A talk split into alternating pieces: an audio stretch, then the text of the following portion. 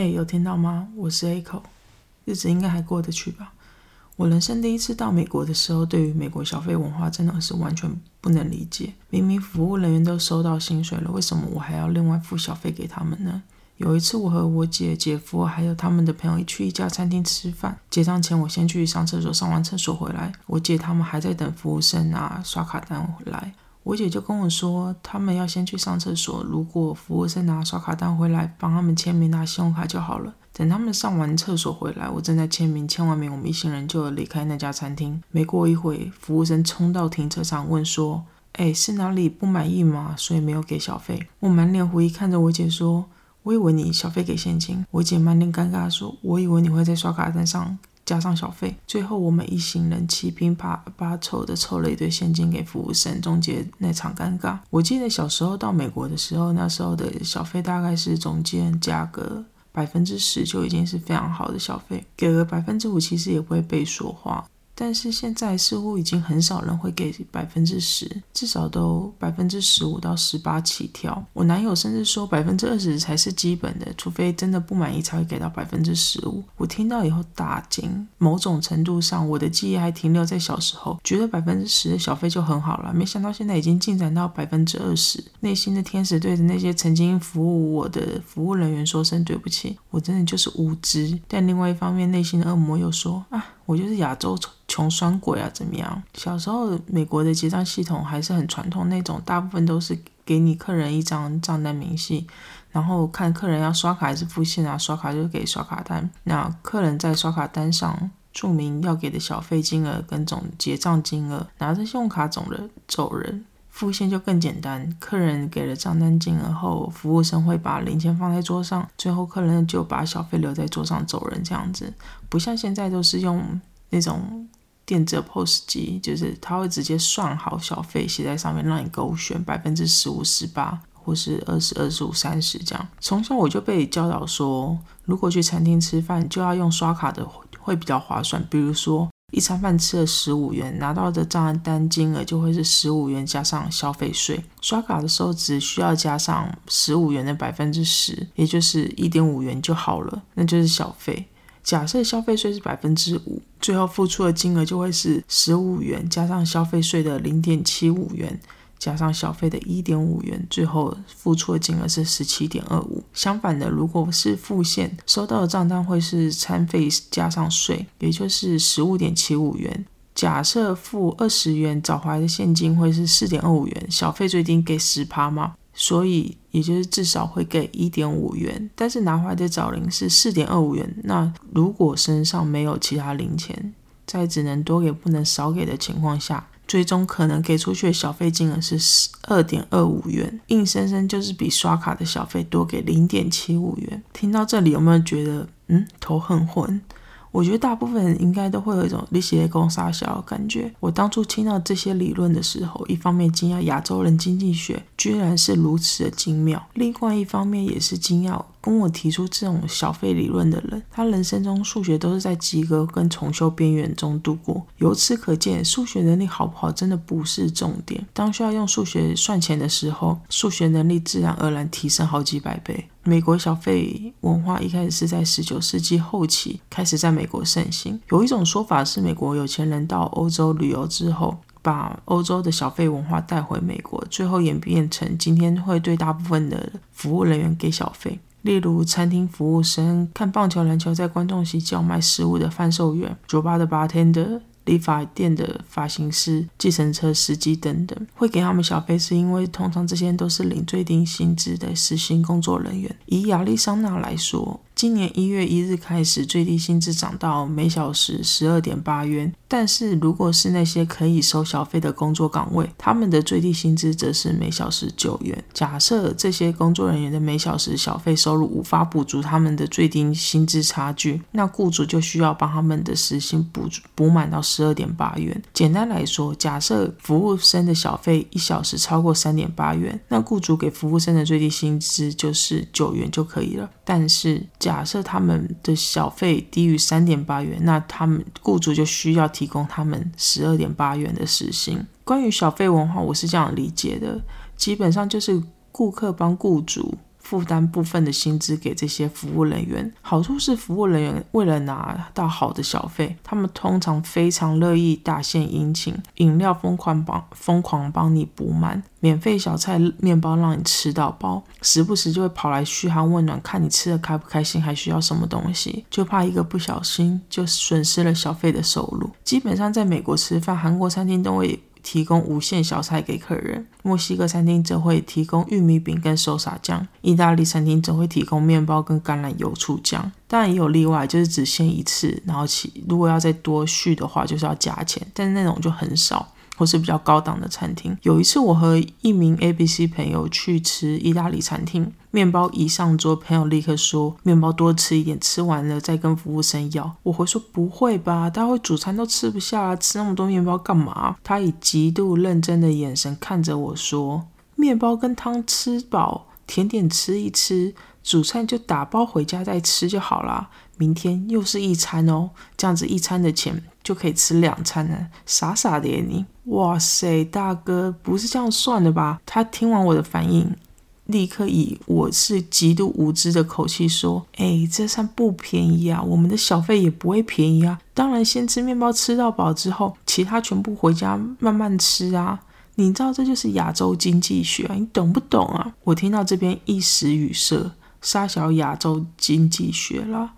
我到底亚洲人？你这 A B C 说啥鬼？我都没听过的亚洲经济学。他立刻叽里呱啦猛说：“反正美国人都觉得亚洲人给小费又小气又贪小便宜的。那既然他们都有这种刻板印象，我们就要符合人设啊！反正解释也解释不懂，那就干脆不要解释啊！我们就做给他们看，懂不懂啊？哦，好好好，大哥，不要再说，算你赢。我吃，我就把这些面包吃到饱，然后其他全部打包外带。”对吗？你这种态度就对啦。我们不可以让亚洲人蒙羞。我真觉得蒙你的鬼啊！就是用你这种 A B C 才让那些洋人有这种刻板印象了。这件事情过了好一阵子之后，有一天我姐帮我买了韩国豆腐锅回家，除了豆腐锅跟一碗饭之外，还有一整个餐盒，里面有六六样小菜。我就问我姐说：“哎。”你们有小菜吗？这是分着吃吗？还是都我的？我姐说：“哦，那盒菜小菜都是你的。”我跟老板说：“我是帮不同的朋友买饭，所以让他们每一个餐点都附上一盒小菜。”哇塞！原来真正不是亚洲人的那个人是我啊！这种方法也可行啊！我小声问我姐说：“哎，那你有多给小费吗？”我姐爽朗的说：“啊，为什么要啊？”哇哇哇！我这个亚洲人真失职啊！我真的让马亚洲人蒙羞，我真的对不起亚洲人这个族群啊！我我怎么没有想到还有这一招啊？我美国人在思考小费文化这件事情和亚洲人真的非常非常不同。有一个星期天的早上，我和男友、他爸妈还有子女去一家 brunch 餐厅吃饭，那家餐厅就只经营 brunch，所以下午一点就会打烊。我们大约十二点到餐厅，十二点十分，男友爸放下男友妈跟子女后去停车，一直等到十二点二十分左右，男友爸才进入餐厅坐下来点餐。虽然那家餐厅送餐速度算是非常快，尽管如此，我们吃完的时间大概也到了一点半左右。餐厅内还有其他做客人，我们一行人吃了大概八十。多元七八十元左右，男友爸说身上只有四十元现金，剩下就由男友刷卡付掉吧。最后男友刷卡付了餐费，然后把四十元的现金直接拿给服务生当小费。服务生把账单收回去，看到小费之后，立刻回来很小声，但是非常用力的表示谢谢那么大方的小费。男友爸跟男友同时说：“啊，我们太晚进来了，真延误你们关门的时间，谢谢你们才是。”我忍不太想说。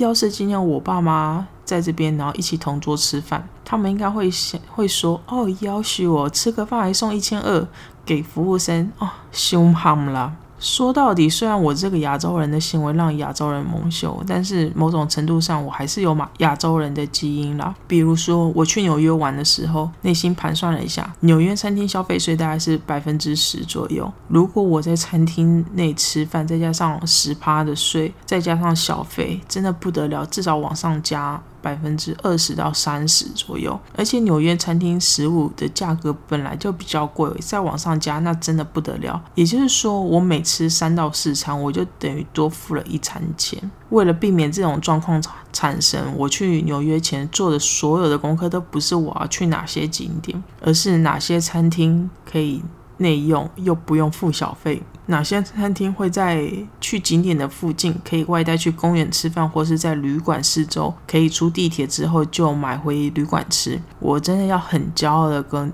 大家说，阿布啊，我在纽约镇没付过一毛小费啊，而且也没有被追打。说为什么没有付小费？虽然说那么多莫名其妙亚洲经济学理论，但是该给小费的时候还是要给啊，毕竟这就是美国文化之一。在该给小费的时候，真的不要不给小费，会被认为极度没有礼貌的。我们千万不要这样做呢，否则会和一开始我说的故事一样，被服务生追出来要小费，那真的糗爆。如果真的不想付小费，那就跟我在纽约一样，去找那些素食店啊，或是先结先结账后入座的餐厅，这种不给小费，店家也不会对你白眼。但是如果你愿意给小费，店家还是会很开心的。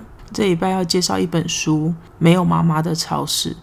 这本书不是一本新书，二零二一年就出版了英文版，那中文版是去年二零二二年六月出版的。好一阵子之前，我在 Amazon 上看到有 Kindle 的版本，立刻花时间把它看完。作者是独立乐团 Japanese Breakfast 的主唱米歇尔·中呢，他是一名混血，妈妈是韩国人，爸爸是美国人。这本书是在讲他妈妈得癌症过世之后写的一本书，英文书名是 Crying H Mart，H Mart 是。在美国的大型连锁韩国超市，当然除了韩国食品之外，也可以找到许多来自不同亚洲不同国家的食物。小时候只要中人一哭，妈妈就会对他说：“省省你的眼泪吧，等你妈死了再哭。”身为一个混血儿，从小就有许多认同的问题。